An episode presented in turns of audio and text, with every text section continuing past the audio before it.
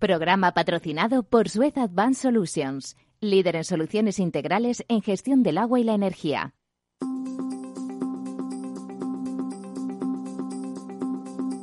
El Estado Ciudad, con Ramiro Aurín y Diego Jalón en Capital Radio.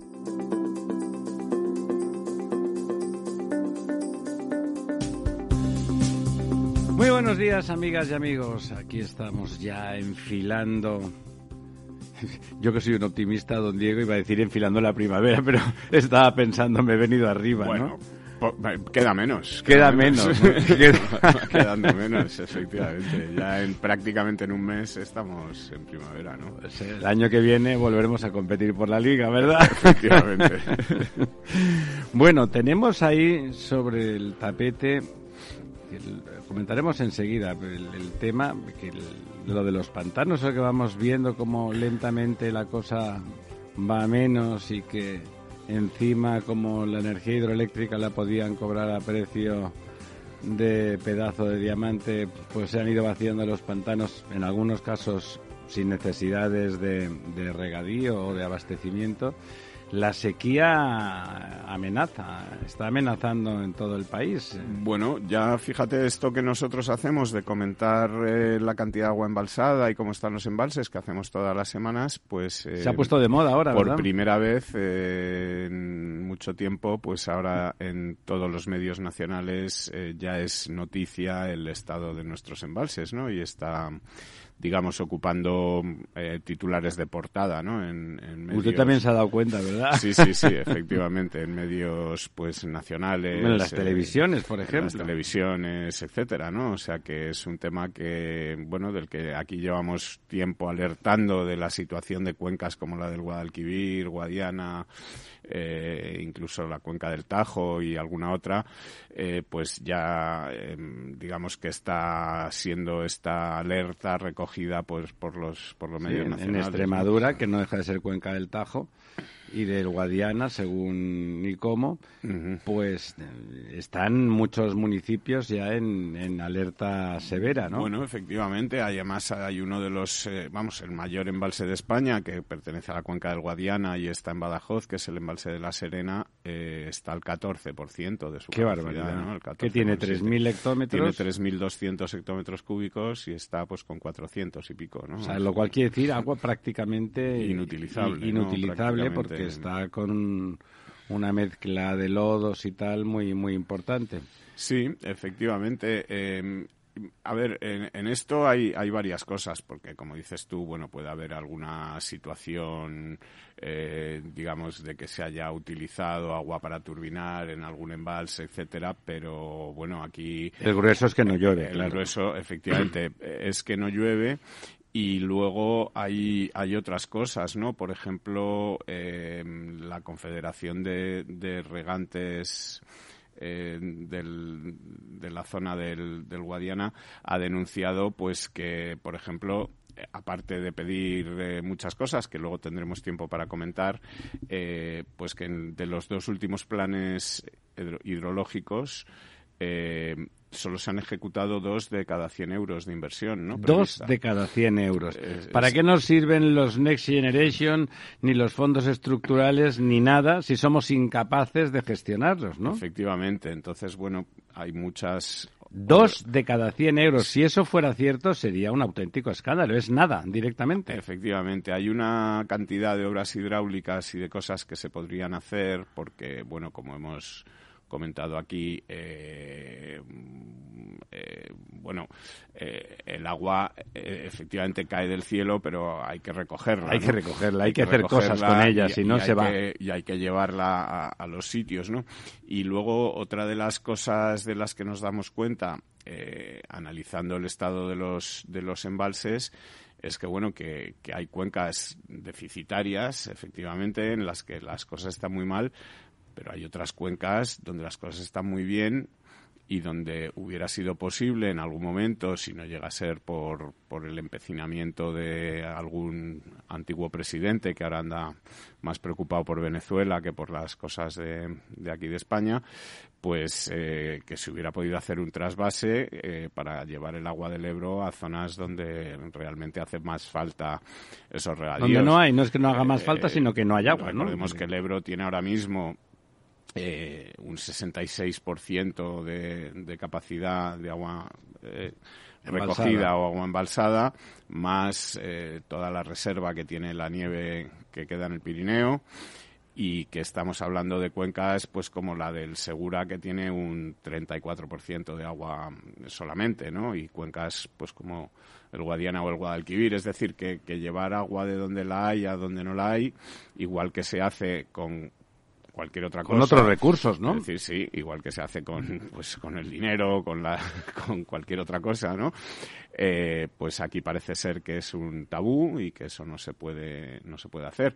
Y también recordemos que si los embalses están a un 30%, pero tenemos 500 embalses en vez de 100, pues tendremos más distribuida, tendremos más agua. Y tenemos más agua, claro. Que si solo tenemos 100 embalses, es decir, que hacer más embalses, hacer más microembalses o pequeños embalses, recoger agua de más formas, pues siempre sería útil y si no estamos en ello, es decir, y estamos al revés en, destruir los embalses que tenemos y calificarlos de anomalías en los ríos, como hace el plan este 2050 de, de que presentó el gobierno en su día y este tipo de cosas, pues la situación irá inevitablemente a peor. Sí, o ahora, fíjese, con los dineros estos de los PERTES famosos que podrían pues por ejemplo, lo hemos comentado alguna vez, eh, todo el agua que depuramos, que está bien, que hay que depurarla, por supuesto, y que hasta ahora se vierte al medio y reutilizar reutilizamosla, es el 19% de total del agua consumida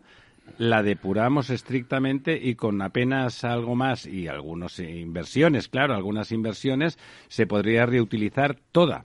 Estaríamos ganando un 19% de recurso adicional que tenemos, es mucho, ¿eh?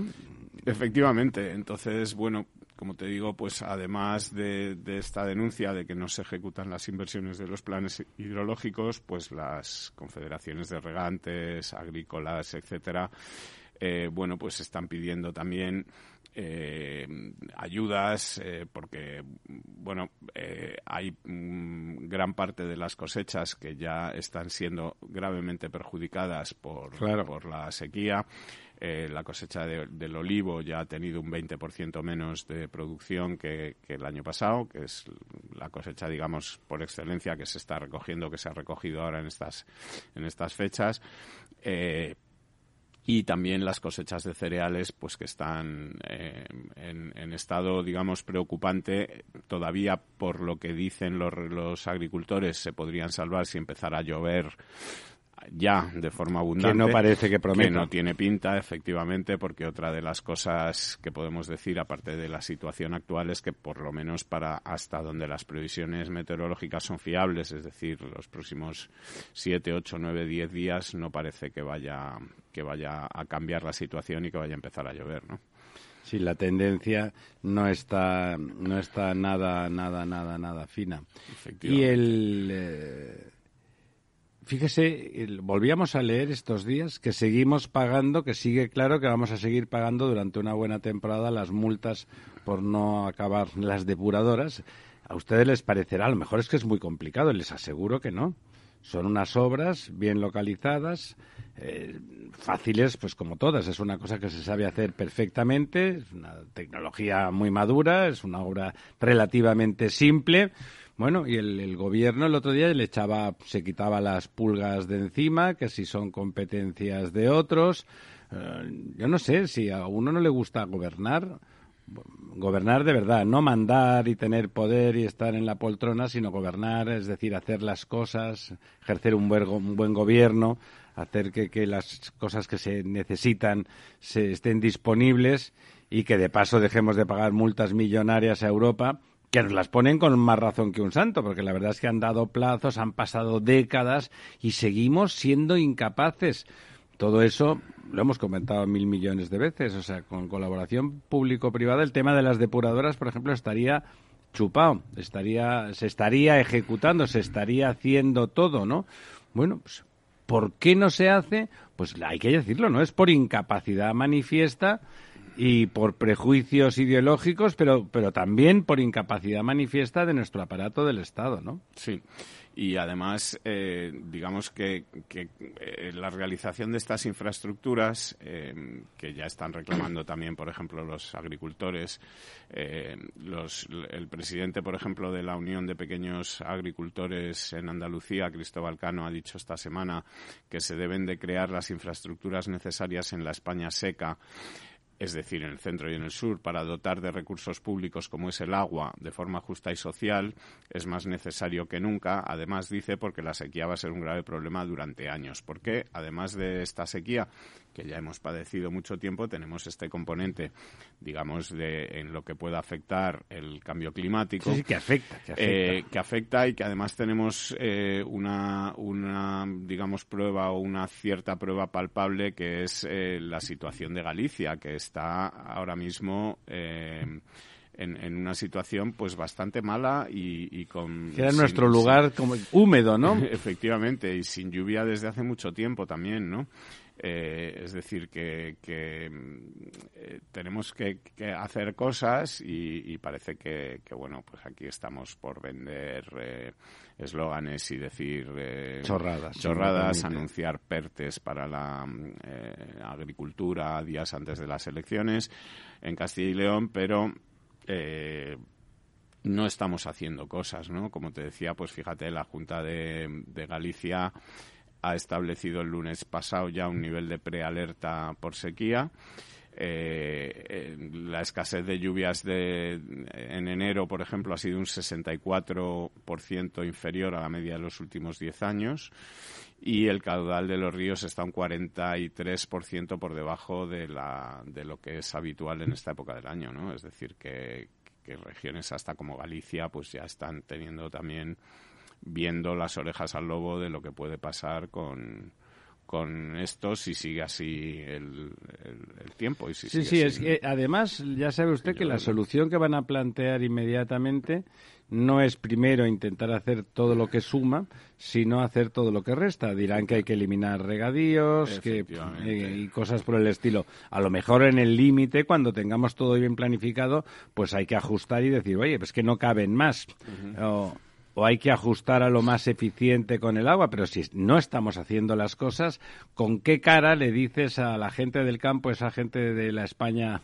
vaciada, que bla, bla, bla, bla, pero luego de eh, besos muchos, pero pan poquito, ¿verdad? Eh, es que es desesperante, ¿no? Es desesperante, claro. Cuando el agricultor puede decir que no se ha ejecutado más que el 2 o el 3% de las infraestructuras programadas, ¿con qué cara le dices que es que es él que, que es malo, que lo está haciendo mal y que no tendría que haber regado ni haber plantado ni nada? ¿no? Ten en cuenta que los ganaderos, digo los agricultores, bueno, y los ganaderos también, porque también les afecta la sequía, eh, tienen que afrontar esta situación eh, cuando además están pagando unos costes exorbitados por la energía para, para digamos, eh, llevar el agua hasta sus cultivos, están pagando unos costes brutales por el gasoil para sus tractores y sus esto y además les imponen, bueno, pues por ejemplo, la ley esta de reforma laboral que se ha aprobado de aquella manera en el Congreso. no, no comen, Dios mío. La semana anterior, la semana pasada,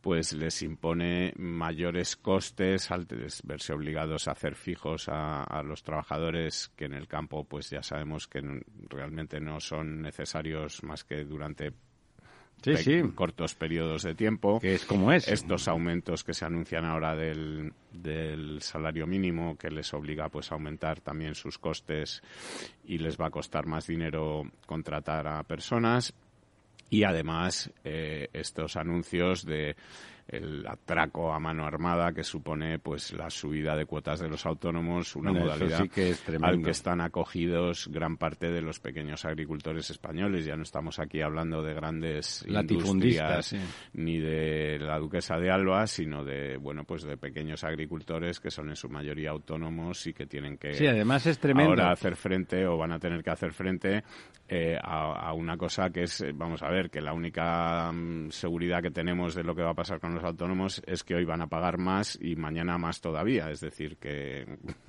la cosa no parece que sea la forma, digamos, de, de ayudar a este sector fundamental con el que luego se llenan la boca hablando pues de estos planes agrarios, etcétera, que anuncian de miles de millones con miles más de millones que va a poner la empresa privada por la cara bonita del presidente, eh, que se hacen eh, pues a cuatro o cinco días de las elecciones en Castilla y León y luego, si te he visto, no me acuerdo. Hombre, por supuesto. De hecho, no me he acordado nunca, ¿no? no hace falta decirte que te haya visto como que no.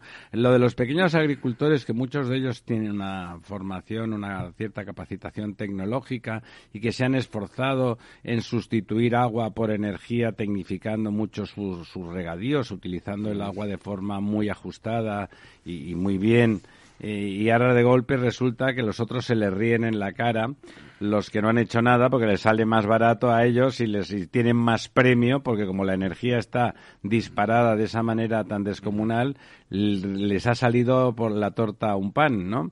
Eh, está hay una dejadez, como dice usted, en este clima de, esloganismo y de enfrentamiento y el de enfrente sí que es malo, pero aquí la cosa y la trinchera es para permanecer en el poder, insisto, en el poder, que no en el gobierno, porque no están gobernándonos, no están aportando valor, no están resolviendo los problemas de, de las personas. Y desde luego, como ven una sequía como aquella tan larga que duró varios años, con esta incapacidad vamos a tener un grave problema.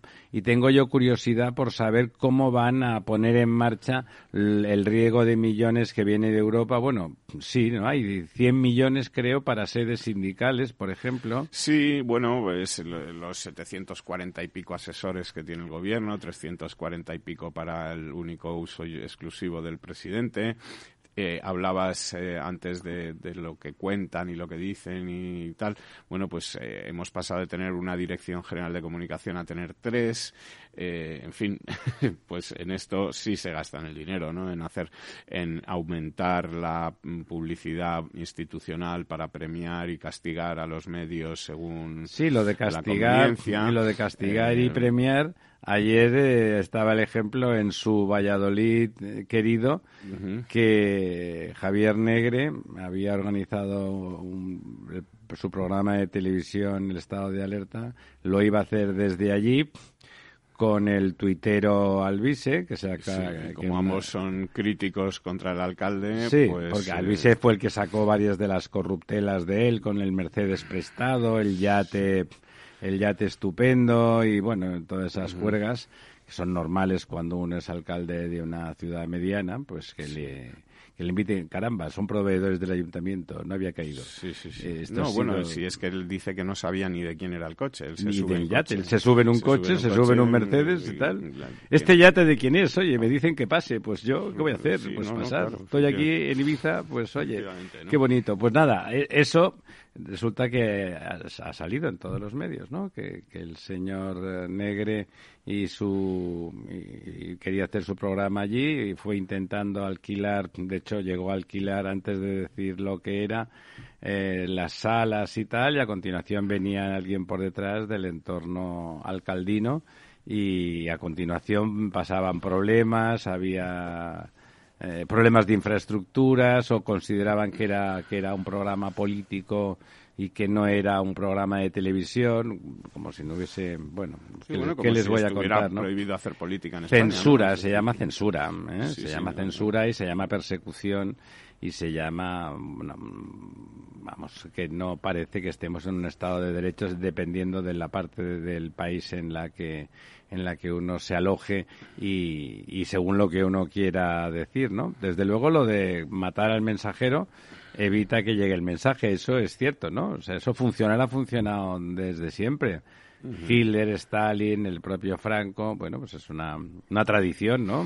Por supuesto Cuba y, Venezuela. Es una tradición que nos da que nos da mucha pena. recuérdenos cómo están los pantanos, ya que hemos hablado de la sequía. Ya como hablamos de ellos, pues vamos a comentar que una semana más eh, ya es la cuarta desde el comienzo del año disminuye la capacidad de agua embalsada. Eh, esta semana en un 0,16%, que son 88 hectómetros cúbicos menos.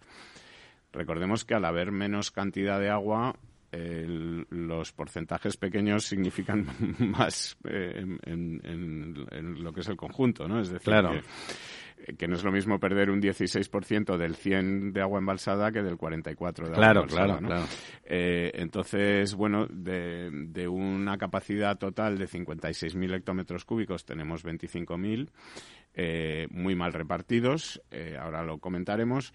En la misma semana de 2021, que no fue un año espectacular tampoco en sus, eh, en sus cantidades de agua y tal, teníamos un 57% frente al 44% de ahora.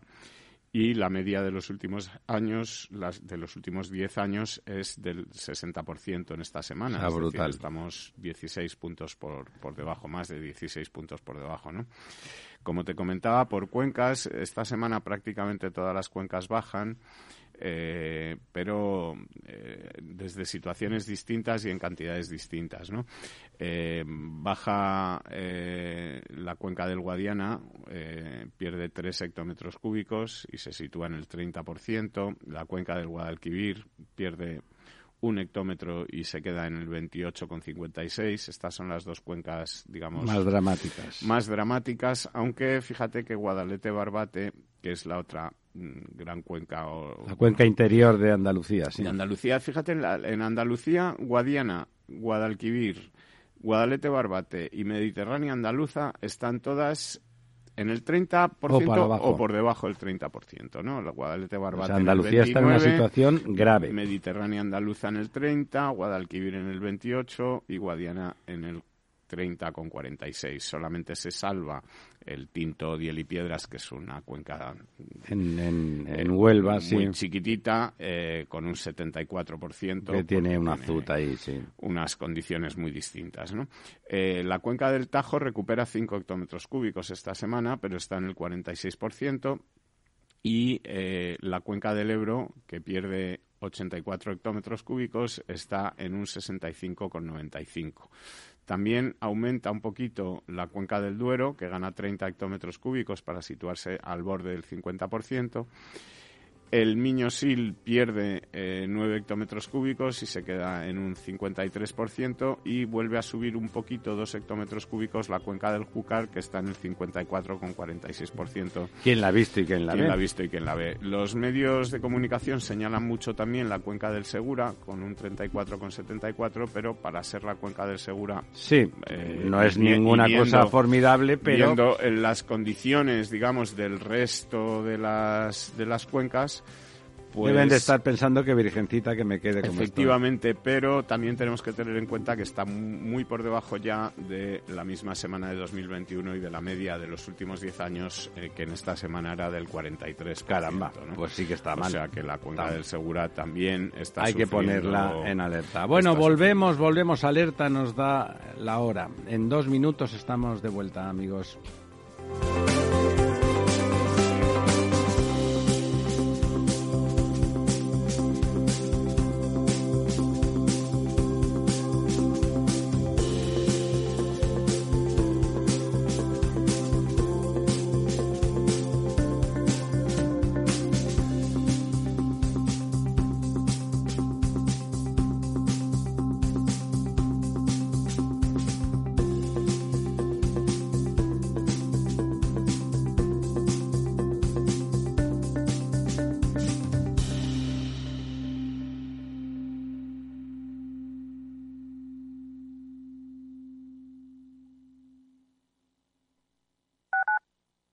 Escuchas Capital Radio, Madrid 105.7, la radio de los líderes.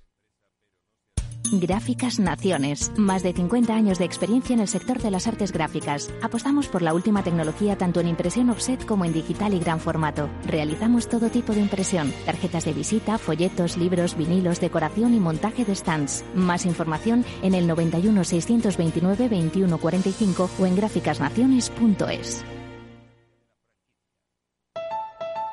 Escucha cada jueves a partir de las 10 y 5 de la noche en Líderes Globales las entrevistas que Raúl Castro nos trae desde Florida. Personas inspiradoras de habla hispana que han destacado en sus actividades más allá de nuestras fronteras y que nos dejan sus enseñanzas y aprendizajes desde el punto de vista más personal.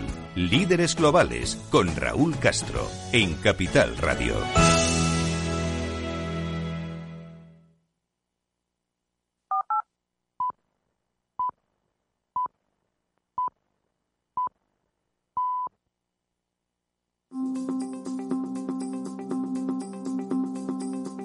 El Estado Ciudad con Ramiro Aurín y Diego Jalón en Capital Radio. Bueno, estamos en las puertas ya de las elecciones castellano-leonesas. Efectivamente, estamos en las puertas de las elecciones castellano-leonesas, donde tiene o ha tenido gran peso en la campaña todo lo relacionado con los temas ganaderos y agrícolas aunque eh, la mayoría de la población castellano-leonesa pues vive en las ciudades. Claro, como todo el mundo, ¿verdad? Efectivamente.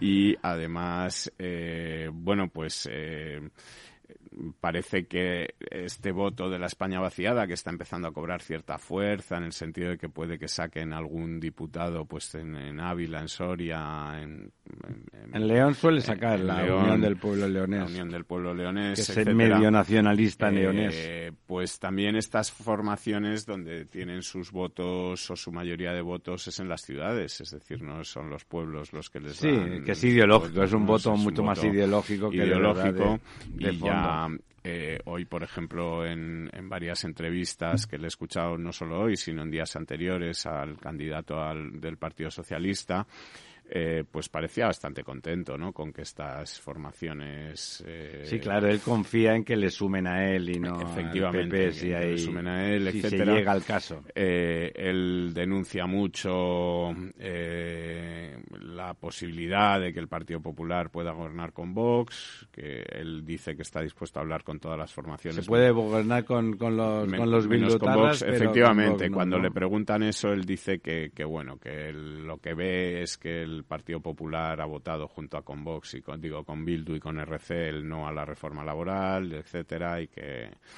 que bueno, pues estas eh, Bueno, lo de la reforma laboral antes que no lo hemos dicho, ¿no? O sea, hay dos cosas. Se puede ser más tonto, pero hay que entrenarse mucho que el diputado de, del PP que, que, que se equivocó pero es evidente que si se ha equivocado y va y le dice antes de la resolución presencial de, de la votación, oiga, perdón, es que me he equivocado, quiero tal, y dice, ah, no, el que no, hay piernas, no hay galletas, ¿no? O sea, me parece, uno, impresentable, y que esa sea la mano derecha de don Teodoro Egea, pues habla por sí solo de cómo debe funcionar ahora mismo el Partido Popular y, y Génova. Pero por otro lado, tremendo que la señora Batet aproveche, se agarre ahí a un clavo ardiendo y, me parece antidemocrático directamente, ¿no? O sea, no es después de la votación, sino en una votación previa, que por cierto, menos, menos globos si vaya usted a trabajar a, la sede parlamentaria, ¿no? Pero una vez allí, antes de, antes de que se produzca la votación presencial, avisa, oiga, me he equivocado, no sé qué ha pasado con Cachar, igual, se habría equivocado probablemente él no, no, no, ya no lo puede cambiar. Que le estoy diciendo que tal y que esto no se ha resuelto todavía. Que, no se ha votado. Que no se ha votado. no, no, no, no. Usted aprieta el botoncito, ahora pues se fastidia. Se siente, ¿no? Pero oiga, que esto es una votación por las leyes de España y nosotros representamos un grupo que opina lo No, no, no. Vamos, es, es impresentable, vamos. Sí, efectivamente. Eh, mira, hablaba, eh, hablaba antes o comentaba antes las promesas de, de Pedro Sánchez. En Castilla, ¿verdad? En Castilla, donde el otro día organizó una especie de circo también en la sesión de control al gobierno, donde unos los diputados socialistas preguntaban a los ministros por eh, temas todos relacionados con Castilla y León para que los ministros pudieran utilizar esta sesión de, control del gobierno. Anunciaba también el otro día un PERTE, un plan europeo con fondos europeos para eh, la agricultura industrial, eh, esa agricultura a la que su ministro Garzón, digamos, denosta absolutamente y, y maldice, etcétera. Y eh, bueno, pues eh, mm, eh, para que te hagas una idea, eh, el gobierno el otro día eh, prometía también eh, respecto a los fondos europeos Next Generation que prevé ejecutar 25.000 millones de euros en el primer semestre de este año. El primer semestre, como ya No empiezo a reírme porque si empieza no sí, acaba, no, igual pero es que claro, fíjate que, que el primer semestre, digamos, incluye enero y febrero, donde de momento no tenemos noticia de que haya ocurrido. Sin nada- noticias de GURC. Nada de esto, es Eduardo decir, que le quedarían cuatro meses para ejecutar estos 25.000 millones de euros, de los que eh, todos los que se han eh, recibido hasta ahora, pues todavía el gobierno no sabe ni siquiera cuántos de ellos han llegado a la economía real, ¿no? Y no ha sido capaz de ejecutar pues eh, ni la mitad de los que de los que han llegado en 2021 no Eh, con estas condiciones, pues atreverse a decir que, que en seis meses van a ejecutar 24.000 millones, Atreverse a decir, dice eso, y que se van a ejecutar claro. 70.000 si hace falta. atreverse a, a anunciar eh, pertes de mil millones de euros justo antes de las elecciones, etcétera, bueno, pues solamente, digamos, un tipo con el rostro de, de cemento armado como es este presidente, pues es capaz de de hacerlo, pero bueno, el caso es que es que sí es que sí lo hace, ¿no? Eh, de momento lo que sí ocurre es que eh, muchas de las licitaciones que está ofreciendo el gobierno, por ejemplo, en el sector de la construcción, están quedando desiertas porque no se han actualizado precios respecto a la inflación y a los costes de las materias primas y las empresas pues no pueden ir a, perder dinero ni a hacer obras por debajo de su coste y por lo tanto se están quedando vacías. Eh, y, por ejemplo, eh, pues eh, de, de las convocatorias que se esperan que tengan que hacer por estos 25.000 millones de euros, de momento pues se han publicado 523 comun- eh, eh, convocatorias por un valor de 5.200 millones de euros. ¿no? Eh, difícil va a ser que de esta forma eh, y con la crítica o con las críticas de varias comunidades autónomas sobre la presunta discrecionalidad con la que se han repartido esos 1.200 millones que te comentaba que se han repartido hasta ahora de los veintipico mil que se han recibido. eh, bueno, pues vamos a ver lo que pasa. Parece que, que de estas eh, ayudas europeas eh, van a llegar más a los que estén más cercanos o más próximos al presidente del gobierno Y, y menos a los que... Hombre, sería una forma de gastar el dinero. Usted me lo da a mí y está imputado, ¿no? El dinero, por lo menos, ¿no? Efectivamente. Impúteme, impúteme fondos. Efectivamente. Eh, otra de las noticias que, que me ha llamado la atención esta semana eh, es que, bueno, mm, eh, Correos se ha publicado. recordemos que, que, eh, Correos ha tenido un déficit como casi todos los años, pero este año también un déficit Importante, importantísimo. En un momento, además, en el que mm, precisamente las empresas que se dedican a- al transporte de paquetes y etcétera, que es a lo que se dedica Correos, pues eh, multiplican sus beneficios porque todo el mundo está recurriendo a, a Sí, las sí. compras, digamos, por internet, etcétera, y es un sector que está en auge. Es emergente, sí. Y mientras que Correos eh, eh, va a la baja, Es sumergente. eh, y este tipo de, de problemas con las empresas públicas siempre se justifican desde el lado izquierda, progresista, etcétera, diciendo que cumplen una función social, ¿no? Y que tanto pues Correos como Renfe, bueno, que si Renfe pierde dinero, pero bueno, es porque pone un trenecito ahí al pueblo donde no llegaría de otra forma el tren si esto fuera una empresa privada y se rigiera por criterios de, economía, ¿no? Sí, de, mercado. Etcétera. Pues mira, esta semana hemos sabido que Correos ha exigido a un pueblo de 56 habitantes 10.000 euros y que además les pongan un, un local con luz e internet, pagada por el pueblo la luz, pagado por el pueblo local y pagado por el pueblo internet para instalar un cajero en ese pueblo, ¿no? Es decir, que el alcalde, para que te hagas una idea, el pueblo se llama Lidón eh, el alcalde mm, le ha contestado que en los pueblos somos pocos, pero no somos tontos.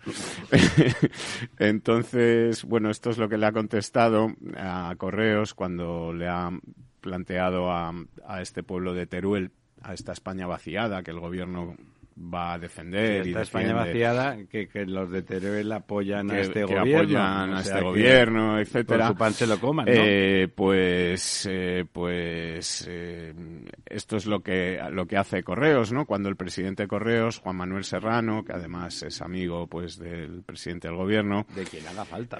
anunció el pasado mes de octubre, precisamente en Teruel, la intención de, de Correos de instalar 1.500 cajeros automáticos en pueblos de toda España para combatir la despoblación y la exclusión bancaria en pequeños municipios que no disponen de dicho servicio, etcétera, etcétera.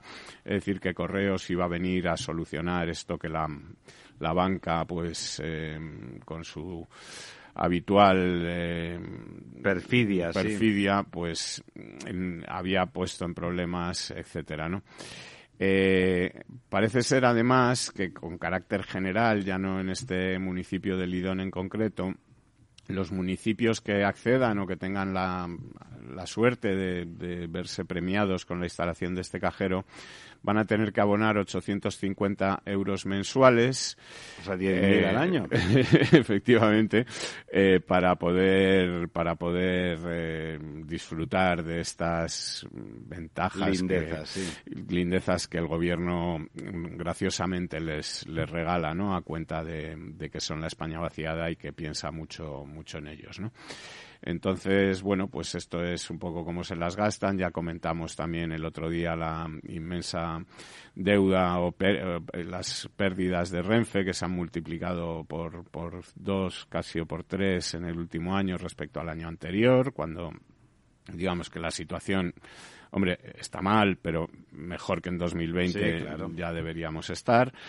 Así que bueno, pues esto es la forma en la que funcionan las empresas públicas que además el Estado, eh, o sea, empresas públicas del Estado que el gobierno pues va poniendo en manos de, sus amigos para pagar favores, etcétera, eh, como este presidente de Correos al que no se le conoce tampoco mayor. Más oficio y beneficio que ser amigo del presidente, Efectivamente, ¿no? es una eh, empresa compleja Correos, o sea que Efectivamente. No, hace falta un profesional con cara y ojos. Claro. sí, Correos no es una empresa fácil, es una empresa grande, con muchísimos empleados. Extensiva, intensiva, de todo, vamos. Y con muchas eh, vertientes, ¿no? Es decir, que no se dedica únicamente a una cosa, sino a, varias cosas distintas, ¿no?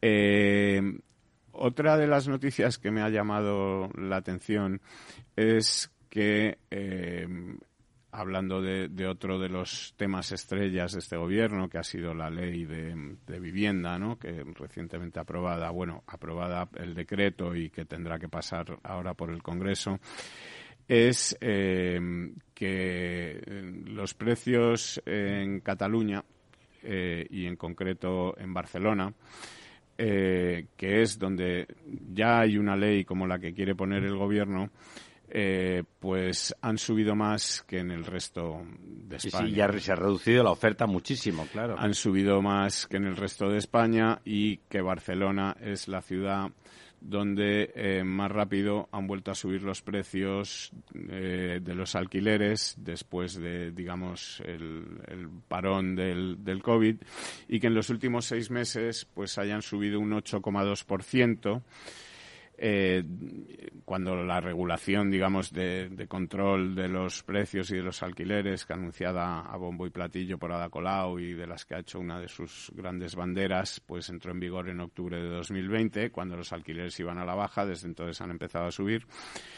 Y eh, ella es que es tocar algo y estropearse directamente. Al mismo tiempo, eh, vemos que en Madrid pues los anuncios siguen un 6% más baratos que lo que ocurría, es decir, los precios que se anuncian se mantienen ligeramente por eh, debajo de antes de la pandemia. Efectivamente. Entonces, eh, el director de estudios eh, de pisos.com, por ejemplo, ha dicho que en ambos mercados, Madrid y Barcelona, vemos una evolución de los precios que es atribuible a la dinámica del mercado y que en cualquier caso pues pone bastante en entredicho la eficacia del control de precios, ¿no?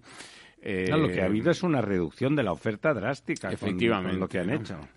Eh, y eh, bueno, pues sería conveniente a lo mejor que, que Ada Colau pudiera explicarnos eh, por qué Barcelona es la ciudad donde los precios del alquiler suben más de toda España cuando se supone que ya había tomado las medidas para que fuera justo lo contrario, ¿no? Lo el mismo motivo porque es la, la, ciudad con menos, de las grandes, con menos producción de vivienda pública, esa que ella iba a hacer y que ahora al final se va a tener que tirar, como todos, a la público, a la promoción público-privada, que es la única forma de hacer eso, o cómo ha conseguido, habría que preguntarle que, que algo como el Hermitage que es un centro de arte formidable, no pueda poner su, su franquicia en Barcelona porque ya le parece que ese local era mejor para unos amigos suyos o porque es buenísimo para Barcelona y Cataluña y España que la Nissan se haya ido de la fábrica que tenía en la zona franca o porque es estupendo y precioso todos esos trozos de hormigón pintados de amarillo con los que ha obsequiado a los barceloneses para que estén protegidos del tráfico, pero no de ella, que es mucho más peligrosa que el tráfico. No sé, habría que preguntarles tantas cosas que a continuación habría que preguntarle a la gente que les vota que realmente por qué les vota, ¿no? Pero ya con curiosidad antropológica, ya sin, sin ningún tipo de pasión ideológica, ¿usted por qué vota a esta señora? ¿Es usted pariente, amigo íntimo? Porque si no es por eso, que eso lo entiende uno, pues la verdad es que es, tremendo, ¿no? Hablabas de las eh, empresas públicas, y ya lo comentamos el otro día, pero pasado mañana, no, pasado mañana no, que el día 10 jueves es mañana. Mañana el Observatorio de los Servicios Urbanos eh, hace una sesión en Santiago de Compostela al hilo que se llama La rotura del mercado en los servicios públicos que es al hilo de, la presencia de esa sociedad que se llama Sogama, que es una sociedad mixta, pero 51% de la Junta de Galicia y un 49% de Naturgy, eh, que se dedica, por encargo de la Junta, a hacer la contratación de todos los servicios de, recogida y tratamiento de residuos que se dejan, que se dejan quiero decir porque previamente en el caso de las recogidas tiene que haber renuncio de sus eh, competencias por parte del ayuntamiento, lo cual es subvención previa. Usted usted se apunta a Sogama, tiene subvención, usted no se apunta, es libre de no apuntarse, pero tener no tiene subvención.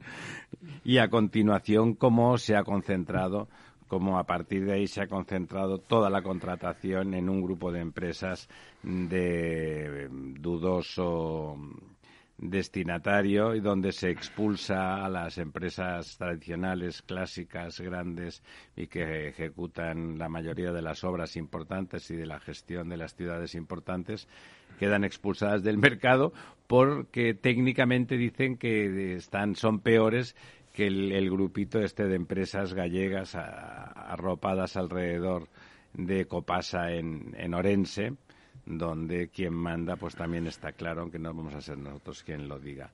Entonces, por eso tienen una sesión por la mañana en la Universidad de en el estudio de, Instituto de Estudios Avanzados en la Universidad de Santiago, eh, ahí a 400 metros de la Plaza del Obradoiro, por la mañana hablarán eh, pues don Ramón Tamames, eh, presentará el acto eh, don Francisco Camaño, ya saben, eh, catedrático de Derecho Constitucional y exministro de Justicia, pero también presidente de OSUR, el Observatorio de Servicios Urbanos, y estarán, estarán dialogando con don Ramón Tamames, eh, bien conocido, don José Trigueros, presidente del Instituto de Ingeniería de España, don Jacobo Patiño, ingeniero de Fomento de Construcciones y Contratas, don Rafael Sánchez Aparicio, ingeniero de, de, Valoriza, de SACIR, la empresa, la segunda, estas son las dos empresas más importantes del sector en España, y eh, don Lorenzo Dávila, que hoy no ha venido, por cierto, supongo que estará organizando esas cosas, hablando de, qué ocurre cuando una empresa acapara el mercado de una región sin que exista un monopolio natural. Bueno, lo primero que ocurre es que haya algo oscuro detrás. Luego, lo que ocurre por delante ya nos lo contará don Lorenzo. Por la tarde, por la tarde, el tema, eh, siguiendo el mismo, de lo que versará es de eh, justamente que quieren trasladar el mismo modelo, el exitoso modelo no para, eh, no para los gallegos ni para la tecnología, de hecho, porque lo que están haciendo casi que incumple las leyes del Parlamento gallego sobre medio ambiente, pero que quieren trasladarlo también al agua. Quieren hacer una empresa, o que ya existe, pero que ahora mismo es menor, Augas de Galicia, con la que quieren también monopolizar toda la, la contratación, ¿no? O sea, lo que sorprende de todo eso, lo que sorprende de todo eso es eh, que lo hace un gobierno del PP, esa rotura del mercado, esa falta, esa eh, vuelta a la autocracia, a la pérdida de, liberalidad y de, libertad de mercado, lo ejecute un gobierno como el de Núñez Fijo, que él como gestor pues no tiene mala fama y no se le conoce tacha, pero eh, está siendo connivente con alguien y en cualquier caso y en cualquier caso es evidente que esa no es la dirección. Ese es el mismo modelo que los podemitas promueven en la Diputación de Badajoz por ejemplo no o sea no se entiende demasiado. En esta sesión estarán ya como ponente don Francisco Camaño Gustavo Vargas secretario del sector de agua y energía de la UGT eh, estará también estará también don Jesús Sánchez Lambás, eh, fundador de Transparencia Internacional en España y catedrático de, Derecho y, bueno, y letrado de enorme prestigio, para hablar también justo de la transparencia en, en esos procesos competitivos y el impacto que la centralización de la prestación de servicios públicos tiene en la propia calidad del servicio, y también en, la calidad democrática de los procesos de, contratación. Bueno, y ya les contaremos, les contaremos la semana que viene cómo, cómo ha ido ese tema. Empresas públicas, don Diego, empresas públicas y asimiladas, en este caso una empresa mixta, pero que, bueno, tiene todas las atribuciones de, de una de la administración, porque no se trata de que haga algo, bueno, que podría ser dudoso, pero que haga algo concreto, sino que sustituye a la administración en, en, las prácticas y en las prácticas de contratación, licitación y supervisión y suplanta teóricamente para ayudar a los ayuntamientos y en la práctica lo que hace es un ejercicio de concentración de poder y económico y un ejercicio mm, de dudosa legalidad, descalificando sistemáticamente el 95% de las adjudicaciones se concentran en ese grupo de empresas. sí, y, se niega, eh, por ejemplo, la capacidad técnica ¿no? de empresas, a Fomento o, a empresas que son eh, referentes mundiales. Referentes este, mundiales del sector. Este es, muy gracioso porque ese grupo de empresas para decir, no, no siempre es la misma. Entonces, si uno investiga, resulta que el, administrador, por ejemplo, es el mismo para todas, ¿no?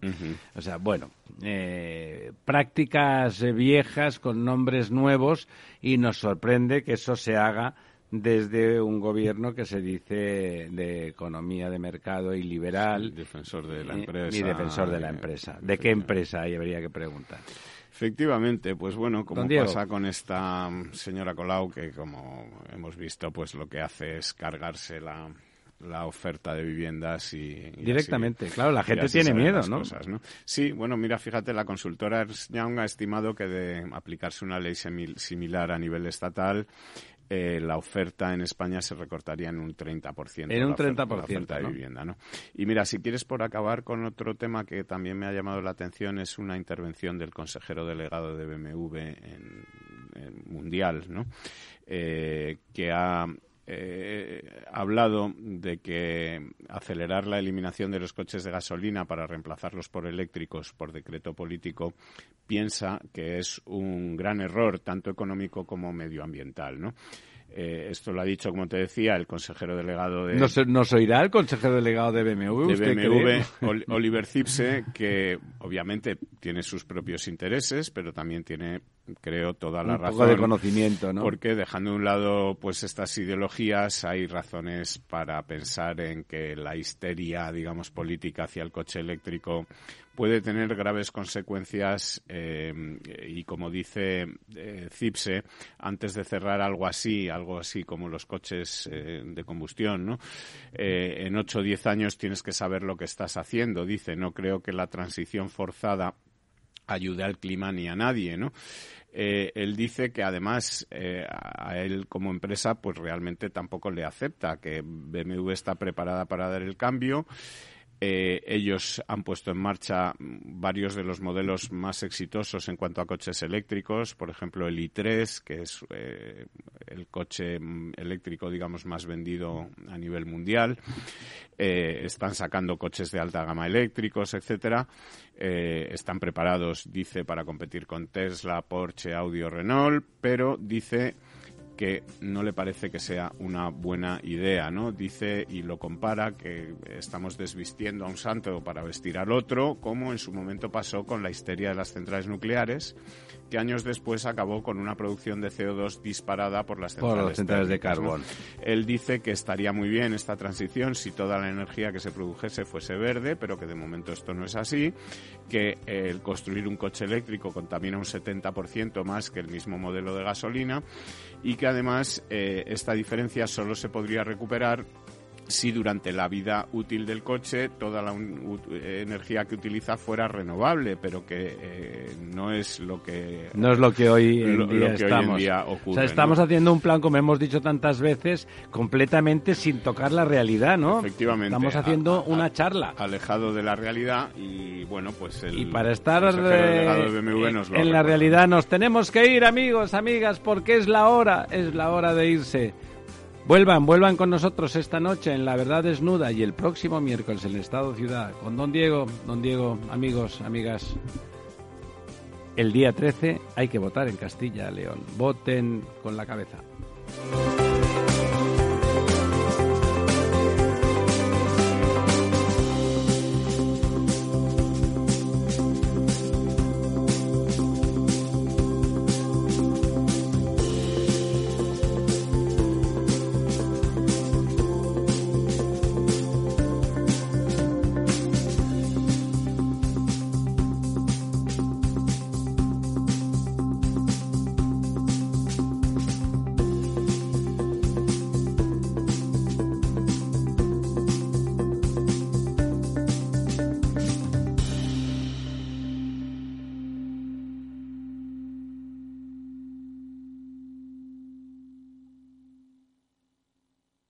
Ser una empresa Red Infinity es disfrutar de la mejor conexión de fibra, es tener voz y datos ilimitados, es contar con centralita virtual para no fallar nunca.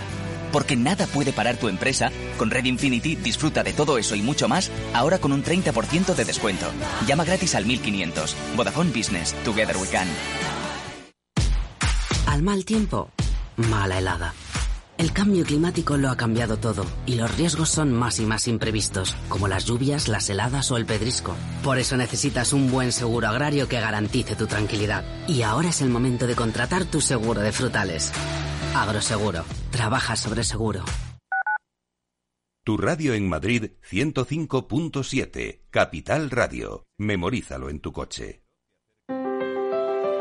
Si te gusta la cocina gallega de siempre, en el Mesón Gallego 1 y el Mesón Gallego 2 encontrarás los mejores pescados y mariscos de las costas junto a recetas de la Galicia interior, además de las carnes de Sanabria y los mejores embutidos de Zamora y nuestra terraza. Te esperamos en la calle Muller 35, teléfono 91 579 3623 y en la Plaza de la Remonta 13, teléfono 91 579 0769. Una recomendación del programa gastronómico Mesa y Descanso. Capital Radio existe para ayudar a las personas a formarse y conocer la verdad de la economía. Los valores que Capital Radio defiende son la verdad, la libertad y la responsabilidad. Capital Radio es una empresa independiente que no se identifica con ideologías políticas. Capital Radio está aquí para ayudar a las empresas a comunicar cómo crean valor. Capital Radio apuesta por empresas sostenibles, transparentes y comprometidas con la sociedad. ¿Y tú? ¿También quieres trabajar por un mundo mejor? Aquí tienes tu sintonía. Capital Radio con la gente que aporta y no se aparta.